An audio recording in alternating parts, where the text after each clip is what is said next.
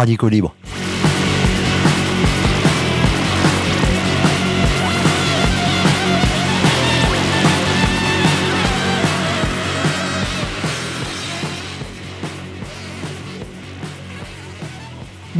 Bonjour à tous, vous êtes toujours sur le 107.3 de Radio Alpa pour une émission intitulée Radicaux Libre dont les cinq derniers opus sont disponibles dans la page de l'émission Radicaux Libre sur le site radioalpa.com. On aurait pu vous parler cette semaine de l'ennemi intérieur. La propagande antisyndicale a fait le plein cette semaine. Toute la semaine, on a pu entendre sur les plateaux ouverts, euh, à l'absence de contradiction, des attaques en règle contre la Fédération Générale du Travail la Confédération Générale du Travail, la fameuse CGT. Ces attaques provenant du gouvernement et du président de la République, aidés en cela des parlementaires, hein, notamment les Républicains et le Rassemblement National, Rassemblement national qui, soit dit en passant, affirme défendre le peuple et passe son temps à dénigrer les luttes sociales et à voter euh, à l'Assemblée nationale contre les mesures de justice sociale. Voilà donc l'ennemi, le bloqueur, le destructeur du bonheur. Si le pays va mal, c'est de la faute de la CGT. Non, pas celui d'autres partenaires sociaux. Eux tout à fait responsables d'ailleurs. Des compromis et accords ont été signés dans les entreprises en grève notamment sur l'énergie, par des syndicats majoritaires, en l'occurrence la CFDT et la CFE-CGC, dont les, donc, par des syndicats d'accompagnement dans toute leur splendeur, et le syndicat qui représente les cadres, dont on sait que leurs intérêts ne sont pas ceux des ouvriers et des employés, puisque le statut de cadre, les rémunérations des cadres, la possession d'actions boursières par les cadres, euh, dans les entreprises est totalement différente de ce que vivent les ouvriers et les employés. En clair, les représentants de l'esprit libéral en économie, la CFE-CGC, les cadres et les sociodémocrates ou démocrates sociaux, est dans n'importe quel sens, c'est toujours la même idée. La CFDT qui signe tout ce qui permet aux capitalistes de continuer sur leur lancée. Par contre, la CGT, c'est mal. Mais au fait, c'est quoi la CGT Eh bien, c'est tout d'abord une confédération, donc des syndicats, groupe de défense de leurs adhérents, qui se sont associés sous une même bannière en conservant tout de même leur indépendance. Oui, chaque syndicat est indépendant, même s'il est sous la bannière de la CGT. C'est pourquoi, ben, pour appeler à une action dans l'entreprise où est présente une section syndicale CGT, pas besoin de demander l'autorisation à la direction de la CGT. Non, ça marche pas du tout comme ça. C'est pas descendant, c'est ascendant. C'est pour cela que Philippe Martinez ne doit pas être appelé le patron de la CGT par les soi-disant journalistes dans les médias hum, à genoux devant le capitalisme. Non, tout le monde n'est pas patron de quelque chose. Il n'est pas patron de la CGT parce que bah, c'est pas un propriétaire qui donne ses ordres à ses domestiques. Non, non, c'est pas non plus un général qui donne ses ordres à ses troupes. C'est un représentant élu. Oh, ils ont du mal dans les médias à concevoir que oui, il y a des représentants élus et que même si des représentants sont élus, ce ne sont pas eux qui décident in fine. Parce que chez Total, là, c'est pas Philippe Martinez qui a donné son autorisation pour la grève. Non, non, ça marche pas comme ça. La CGT Total défend les adhérents de la CGT présents chez Total. Comme partout chez Total, les syndiqués ne sont pas majoritaires et pourtant, eh ben, il faut s'y faire. Une majorité de personnel s'est mise en grève à partir du mois de septembre. Comme nous venons de le voir, les personnels ne sont pas des bons petits soldats à la solde de la CGT. Donc il a fallu une montée du mécontentement petit à petit, un réel motif pour que les personnels, qui parfois ne sont pas syndiqués, se mettent en grève en masse. Seulement, pour nos soi-disant représentants et leurs les médiatiques de droite, il y a beaucoup plus simple. Eh bien, on va faire en sorte de vous proposer le scénario d'un mauvais film où le ciel est bouché par de sombres nuages durant toute l'histoire, où le méchant, très méchant, empêche tout le monde d'être heureux, et où enfin, à la suite d'un combat fantastique, en fin de film, le soleil réapparaît quand le méchant est vaincu. Plus c'est gros, plus ça passe. Ça, c'est un adage de communicant. Eh bien, faire de la CGT la base de tous les mots du système économique basé sur l'accumulation de profits, c'est gros eh ben ça marche. Mais nos soi-disant représentants et leurs relais médiatiques de droite ne sont pas à leur coup d'essai. Si tout allait mal, il n'y a pas si longtemps, c'était à cause de Poutine et de sa guerre en Ukraine.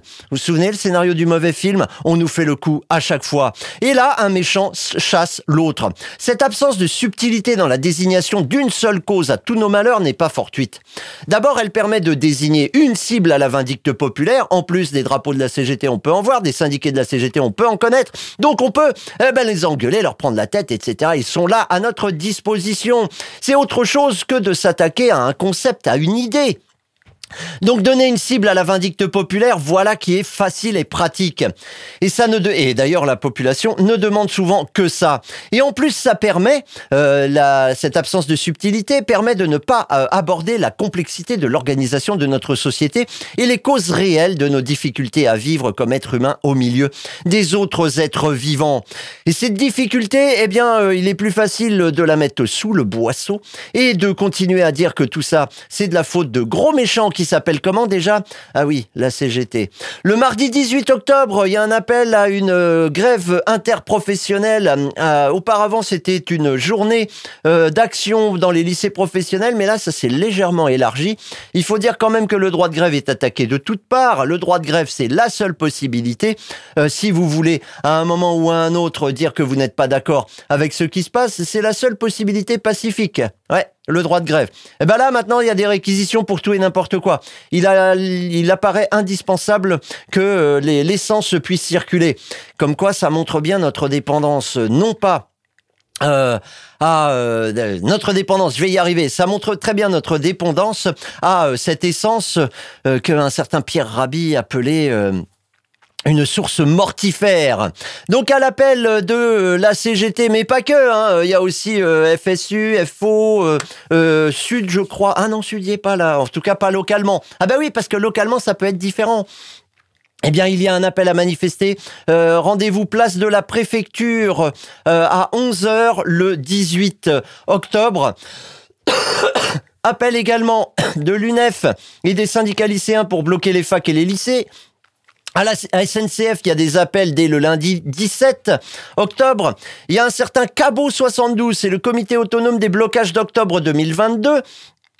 Euh, pourquoi je dis Cabot 72, c'est Cabot 22 Le comité autonome des blocages d'octobre 2022 à partir de, euh, du lundi 17 octobre et pour le plus longtemps possible, ils appellent, euh, ce euh, comité appelle au blocage citoyen des dépôts pétroliers, mais aussi de l'ensemble des infrastructures nécessaires à la bonne circulation des biens et des services. Pourquoi? Eh ben parce que c'est ça qui est en train de nous tuer, la circulation des biens et des services, des trucs qu'on achète alors qu'on n'en a pas besoin, des trucs qu'on nous fait croire qu'on en a besoin alors qu'on n'en a pas besoin, et de fait qui utilisent de l'énergie, des ressources, et aussi une partie de nos vies, parce qu'il faut bien les produire, tous ces trucs qui ne servent à rien et dont on nous dit qu'ils sont absolument indispensables. Donc des dépôts de transport, euh, les plateformes logistiques, les ports maritimes et fluviaux, etc. Voilà ce qu'appelle à bloquer le comité autonome des blocages d'octobre 2022. La population semble vouloir vivre autrement ça va finir par se savoir. Alors bah du coup, les autres, ils vont réagir. Hein. Aussi, attendez-vous à entendre beaucoup de fausses nouvelles, mais beaucoup, beaucoup, beaucoup, sur les salaires des grévistes et sur leurs conditions de travail. Ne vous inquiétez pas, vous serez au courant parce que les relais médiatiques de droite, oh, qui sont eux ultra majoritaires, en feront leur chou gras. On aurait pu vous parler de la salle municipale Barbara occupée. Cette salle est occupée depuis le début du mois de septembre. Pourquoi? Pour mettre à l'abri plusieurs familles qui vivaient, si on peut dire, euh, si on peut dire vivre, si on peut utiliser le verbe vivre pour parler de la rue. Depuis, un dialogue de sourds s'est institué entre la municipalité socialo-communiste, oui, car aux dernières nouvelles, le maire Stéphane Le Foll est au PS, et signe même des tribunes au nom de la gauche.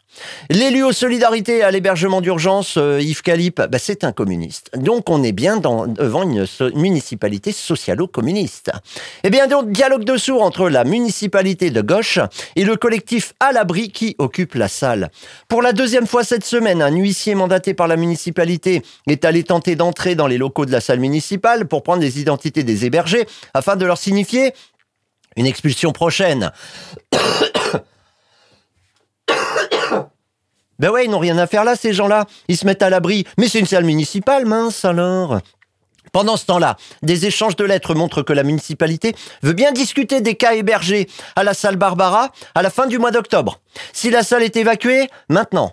Donc une petite quinzaine de jours à la rue pour les personnes euh, à l'abri à Barbara en ce moment, en attendant un éventuel rendez-vous et d'éventuelles solutions avec la municipalité. Hmm, est-ce bien une attitude humaniste ça? Vendredi 14 octobre, les assos euh, membres du collectif qui occupe la salle se sont réunis pour arrêter une stratégie de défense face aux menaces d'expulsion on vous en dit plus au prochain épisode. En attendant, restez sur vos gardes au cas où il faudrait renforcer les occupants de la salle.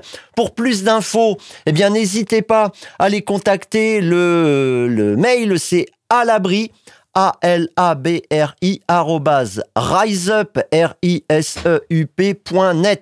à l'abri, riseup.net. Et même, vous pouvez aller voir sur place euh, la salle Barbara. C'est derrière euh, la la station Saint-Martin, euh, près d'une église, euh, pas très loin euh, de la cité du cirque. Eh ben ouais, allez les voir et puis demandez-leur, parce que ben, les occupants ont également besoin de présence et de matériel comme du couchage, des aliments, etc. Donc voilà plein d'informations à propos de cette salle à l'abri. La salle Barbara, où est le collectif à l'abri J'espère que la semaine prochaine, on ne vous dira pas qu'ils ont été expulsés. Oh Juste dix jours avant la trêve hivernale. Mais bon, Oh là, c'est socialo-communiste à la mairie. On aurait pu vous parler des 100 ans de la course mythique des 24 heures de Le Mans. Vous savez, ça fait... 24 heures d'affilée. Chaque année ou presque depuis 2020, de 1923, des dizaines de pilotes gaspillent de l'énergie et font beaucoup de bruit pendant 24 heures au volant de voitures pour prouver quoi? Eh ben qu'ils sont les meilleurs. Je suis premier Je dis chaque année ou presque, puisqu'en 1936, pas de course, du fait des grèves de 36. Et entre 40 et 48, bah, la France était en guerre, puis après, elle a dû se reconstruire. Donc ils se sont dit, là, non, on va peut-être pas gaspiller tout ce qu'on a. Et bah du coup... Euh, euh, on nous dit que c'est le moment des choix, hein, euh, actuellement. Continuer soit à dérégler le climat ou réduire nos émissions de gaz à effet de serre. L'ACO a choisi ces dérèglements à tous les étages. Ah ben non, pas dans la propagande qui axe tout sur le greenwashing. Souvenons-nous quand même que le carburant utilisé dans les véhicules euh, qui font le, les 24 heures du Mans est 100% renouvelable. Ouais, fait par Total à partir de déchets végétaux. Hein, le vernis écolo est bien appliqué sur les activités les plus mortifères. Bah ouais, c'est ce sont ces activités qui ont le plus besoin d'un petit greenwashing. Les communicants de ces activités en remettent souvent deux, trois petites couches de vernis écolo. Tellement la course automobile, par exemple, sent littéralement mauvais pour espérer un futur pour l'humanité. On en est là. C'est notre pérennité en tant qu'espèce qui est menacée.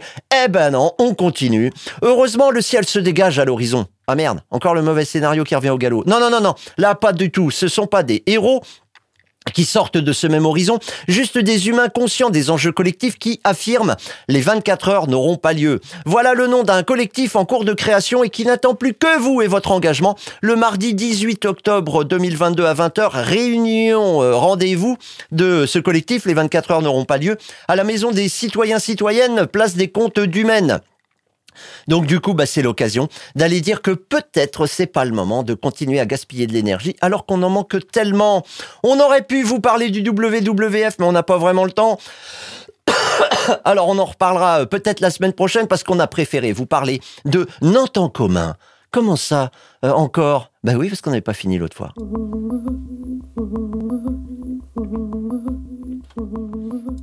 On se définit vraiment comme un mouvement de réappropriation de la ville par ses habitantes et ses habitants. Ah ben voilà, nous avons vu la dernière fois que le groupe politique Nantes en commun cherche à organiser les habitants pour qu'ils se réapproprient les enjeux locaux et nationaux sans forcément passer par le filtre des élus, mais ils participent aussi aux élections. Dans quel but? Eh bien on écoute Margot qu'on avait vue cet été, qui fut candidate elle-même aux élections municipales en 2020. Pour revenir aux élections, euh, il apparaît dans certains groupes que euh, participer aux élections, ce serait quasiment une perte de temps, euh, d'énergie également, puisque bah, ça, faire une campagne, ça mobilise pas mal. vous, comment vous le gérez ça? Bah nous, on pense qu'à force d'avoir une euh, posture un peu euh, fétichiste sur euh, les élections, de dire que c'est soit très mal, soit alors il faut absolument y participer, et ben finalement on a reculé aussi sur le champ électoral, on a laissé le champ politique à d'autres forces, et aujourd'hui on a quand même le fascisme qui est aux portes de l'État, qui peut prendre le pouvoir, ou alors même qui est déjà massivement présent à l'Assemblée nationale et où il y a des alliances un peu étonnantes, étranges, peut-être pas si étonnantes, mhm. par exemple avec, avec La République en marche. Et en fait, nous, on refuse euh, de laisser ce champ-là à d'autres. On pense qu'on est malheureusement, on a un sentiment d'être très très éloigné euh, de la révolution, d'une transformation euh, profonde de la société. Et donc, on doit se, saisir de tous les leviers qu'on a à notre disposition euh, aujourd'hui. Et les élections, bah, c'est une institution très puissante dans notre pays. C'est-à-dire tout le monde s'intéresse aux élections, même les gens qui détestent le système électoral sont forcément obligés de s'y intéresser parce que ça va avoir un impact très fort sur leur action politique. Donc, nous, on pense qu'on doit réinvestir ce champ-là. et par contre, le faire par nous-mêmes, par des habitantes et des habitants qui se réapproprient ces enjeux et qui créent, qui construisent leur légitimité politique. Est-ce que l'exemple de Nantes en commun, enfin l'exemple ou l'action plutôt de Nantes en commun, se reproduit dans d'autres régions? Parce que l'idée du communalisme également, c'est à un moment de fédérer tout ce beau monde. Mm eh bien, il y a, euh, il y a euh, des, expériences qui se multiplient. Euh, et effectivement, la question se pose de plus en plus de comment est-ce qu'on se relie, qu'est-ce qu'on fait ensemble, comment est-ce qu'on essaime aussi nos, nos, expériences pour à un moment faire davantage poids au niveau national. Et justement, là, par rapport aux élections, vous, n'avez pas été élu, vous n'avez aucun élu au conseil municipal, mais est-ce qu'il semblerait que vous ayez des soutiens quand même? Effectivement, on n'est pas élu puisqu'on a fait 9% euh, dans un contexte de crise sanitaire inédit. Euh, donc nous n'avons pas de, de, relais au sein du conseil municipal. Mais en fait, c'est pas si grave que ça. Euh, D'abord parce que ça nous permet d'avoir de, du temps pour ce qu'on est en train de faire. Et on est aussi quand même une force d'opposition, je dirais même la force d'opposition aujourd'hui à la mairie et à la métropole nantaise.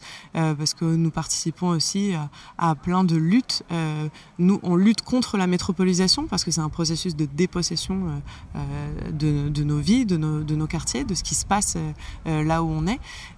et donc, on participe, on participe à tout un tas de luttes et en fait, on, on arrive aussi à créer des mobilisations, à créer des élans collectifs pour contester des projets métropolitains comme euh, la construction euh, d'un CHU euh, en zone inondable avec moins de soignants et moins de lits, comme aussi la fermeture de lieux d'accueil inconditionnel pour les personnes exilées, ou alors contre des projets de bétonisation de dizaines d'hectares de terres fertiles.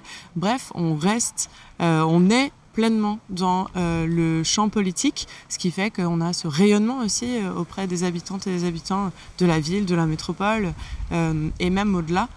voilà. en termes de, lutte contre la métropolisation, cet étalement urbain qui fait qu'on utilise toujours plus de terres, est-ce que Nantes serait habilitée à accueillir tous les habitants qu'elle a déjà? Est-ce que toutes les structures sont déjà là? Ou pas? Ou est-ce qu'il y a vraiment besoin de faire un CHU supplémentaire? Alors bon, le pire pour le CHU, hein, pour l'anecdote, c'est qu'on ne fait pas un CHU supplémentaire, on détruit les établissements hospitaliers actuels, euh, qui en fait sont assez récents euh, et euh, pourraient simplement être rénovés pour faire un tout nouveau CHU.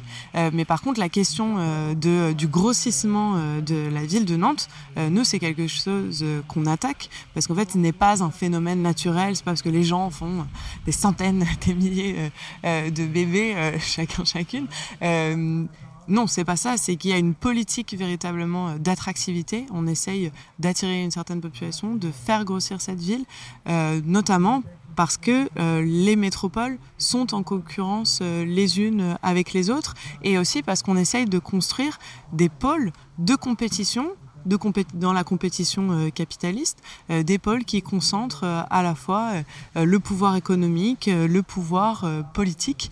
et nous, on est contre cette vision-là, parce qu'en fait, c'est une reproduction de la mondialisation capitaliste à l'échelle de notre, à l'échelle de notre pays.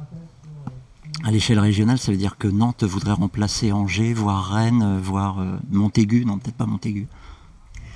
Je ne sais pas si c'est remplacé, mais par exemple, ce qui est sûr, c'est que Nantes est en compétition euh, systématique euh, avec Rennes. Euh, et du coup, les territoires qui se trouvent entre ces deux métropoles qui sont en compétition sont des territoires qui ont tendance à se désertifier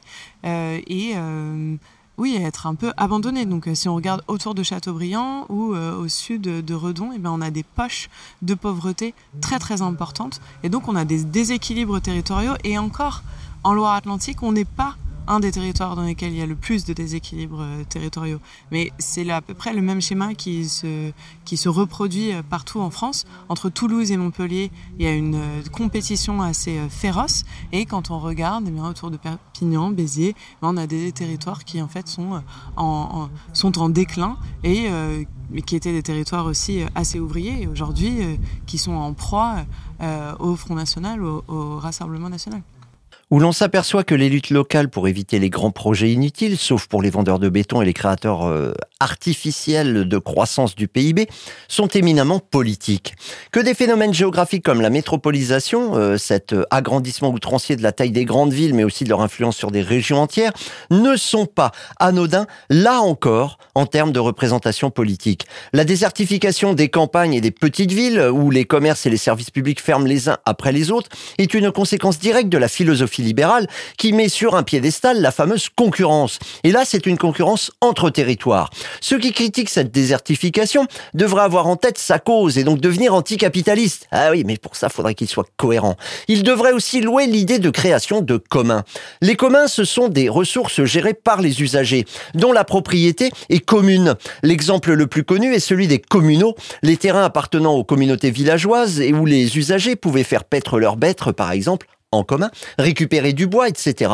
La quantité de commun s'est réduite avec la mainmise de propriétaires s'appuyant sur la notion juridique de la propriété privée, un type de propriété privilégiée dans nos sociétés où la bourgeoisie, et donc ses valeurs, a pris le pouvoir. Aussi, l'idée de propriété collective doit être réintroduite dans la culture. Et pratiquer cette propriété collective semble être un bon moyen. On écoute à nouveau euh, Margot de Nantes en commun à propos de la création des communs concrètement, euh, qu'est-ce que vous avez euh, réussi déjà, je dirais, euh, à mettre en place en, termes de communs, puisqu'on parlait des communs tout à l'heure? Alors on a ouvert un premier café qui s'appelle le Café du Chapeau Rouge, qui est dans le centre-ville de Nantes, qui est donc un lieu à la fois politique, politique parce qu'il y a énormément de débats, mais aussi parce qu'il y a des militants de des militantes et des militants de différentes sphères qui s'y croisent et qui peuvent aussi euh, euh, se confronter, euh, se frotter et même créer des, alliances qui pouvaient être assez inattendues et qui est aussi un café culturel où on peut écouter des concerts, venir voir des pièces de théâtre, etc. et qui est très très ouvert du coup qui touche des personnes qui ne se définissent pas comme militantes et qui sont loin de, l'action politique au sens large. Donc ça c'est notre premier commun qui est donc géré par 70 euh, euh, aubergistes, on appelle ça les aubergistes, c'est des personnes qui donc prennent des, temps où ils servent, ils et elles servent des, bières. Euh, voilà, c'est notre premier commun. Ensuite, on, essaye de créer un, commun alimentaire. On a posé une première brique avec un champ. On, on est en, en partenariat avec euh, un paysan euh, militant euh, qui nous donne deux hectares de terre sur une nouvelle ferme qui était conventionnelle. C'était vraiment de l'agro-industrie et on l'a fait passer à autre chose. Et on cultive ce champ en commun. Donc on appelle les personnes les champistes. Donc il y a une cinquantaine de personnes qui vont cultiver chaque semaine. Il y a deux chantiers collectifs et l'idée bah, c'est de pouvoir nous nourrir en partie avec les fruits d'une activité euh, en commun, euh, commune, en dehors euh, du salariat. Et puis, on est en train de créer un mouvement de réappropriation de l'énergie, un commun énergétique qui s'appelle Énergie de Nantes. et Énergie de Nantes essaye donc de lutter contre la précarité énergétique et surtout est en train de construire un fournisseur d'énergie euh, un fournisseur d'énergie euh, local, en essayant donc de contractualiser avec des producteurs euh, d'énergie renouvelable locaux, mais qui aussi va développer ses propres moyens de, production. Et on s'intéresse beaucoup aux moulins hydroélectriques, parce que c'est des structures qui sont petites, peu impactantes écologiquement et qui sont réappropriables, facilement réparables et que donc on peut toutes et tous apprendre à utiliser, réutiliser, refaire euh, marcher. Et donc on est en train de, travailler là-dessus aussi. Donc là, on revient un peu à l'idée de la technique euh, à, taille humaine, euh, plutôt que de faire des centrales nucléaires qui vont permettre d'alimenter des centaines, voire des millions de personnes. L'idée, c'est de produire localement une énergie qui sera utilisée localement. Oui, c'est ça. L'énergie, euh, quand on parle de dépossession euh, des enjeux énergétiques, euh, pour, en ce qui concerne le secteur énergétique, c'est absolument monstrueux, puisqu'en fait, L'énergie aujourd'hui, les seules personnes qui en parlent, ce sont vraiment des experts, c'est le sommet de l'État, c'est des ingénieurs qui ont fait des très hautes études, et notamment parce qu'on a fait un choix qui est celui du nucléaire, euh, où on ne peut pas comprendre, nous, enfin on peut comprendre le principe du nucléaire, mais on ne peut pas tout maîtriser. Et d'ailleurs, les ingénieurs eux-mêmes ne maîtrisent souvent pas euh, l'entièreté euh, de, de, ce qui se passe dans une centrale nucléaire. Donc l'idée, c'est de bah, comment est-ce que, au contraire, on passe à des modes de production d'énergie beaucoup plus distribués sur le territoire, qui ont un impact écologique plus faible, qui sont plus proches des bassins de vie, donc des pôles de consommation, et qui en plus sont vraiment appropriables, réappropriables par nous toutes et tous. J'ai entendu parler également d'une mutuelle des communs. Alors, qu'est-ce que c'est? Bah, En fait, tous ces communs qu'on est en train de, créer, sont liés euh, les uns aux autres, euh, sont liés à une vision politique euh, qui est portée par Nantes en commun, sont liés par des principes aussi de fonctionnement et puis sont solidaires financièrement les uns avec les autres. Et ce qui les lie, c'est ce qu'on appelle nous la mutuelle des communs. et l'idée, c'est essayer donc que la communauté que forme Nantes en commun, que nous puissions subvenir à nos besoins et réduire du coup notre besoin en argent par exemple, euh, déjà pour euh, nous dégager du temps et faire en sorte qu'on soit plus nombreuses et plus nombreux à effectivement euh, passer du temps à, changer le, essayer de changer le monde et à créer, à créer des communs. et en plus, ce sont des communs sociaux, donc qui sont vraiment ouverts sur l'extérieur, qui rendent accessibles les réponses aux besoins fondamentaux qu'on est en train de développer. Euh, donc voilà, on est en train de créer cette mutuelle. Les contours euh, sont un peu flous. On est en train de, la tracer euh, pour dire bah, si je participe au champ ou si je participe à EDN, et eh ben en fait ça me fait rentrer dans cette mutuelle qui va aussi m'ouvrir des droits à d'autres, aux autres communs. En fait, c'est une forme de réinvention d'une citoyenneté, mais une citoyenneté beaucoup plus ancrée, plus concrète et sur laquelle on a la main. Ça touche combien de personnes actuellement? Eh bien, euh, on est entre, euh, on est environ 250 euh, membres au, sein de Nantes commun, donc des gens qui font des choses pour Nantes en commun de temps en temps, ou alors qui, se, qui peuvent se revendiquer comme étant faire Nantes commun, comme faisant Nantes commun, tous, tous ensemble. Organiser l'accès aux ressources pour satisfaire nos besoins. Voilà un projet plume, des plus motivants, franchement. Tant n'apparaissent pas les soi-disant représentants dans le paysage. Alors pour en savoir plus, eh bien, euh, vous pouvez aller à Nantes mercredi 9 novembre au café du Chapeau Rouge.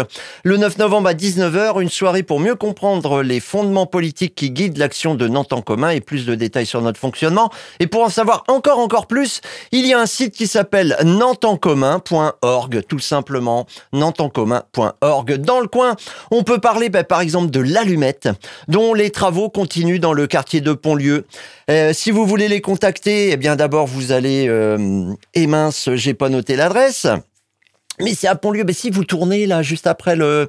Bon, sinon il y a une adresse internet l'allumette le feu libremail.net.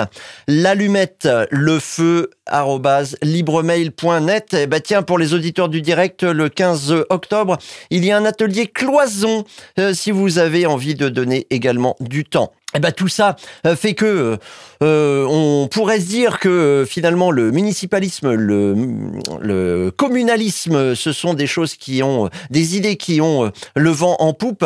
malheureusement, ben, on en entend peu parler dans un certain nombre de médias. Ben ouais, il faut critiquer la CGT.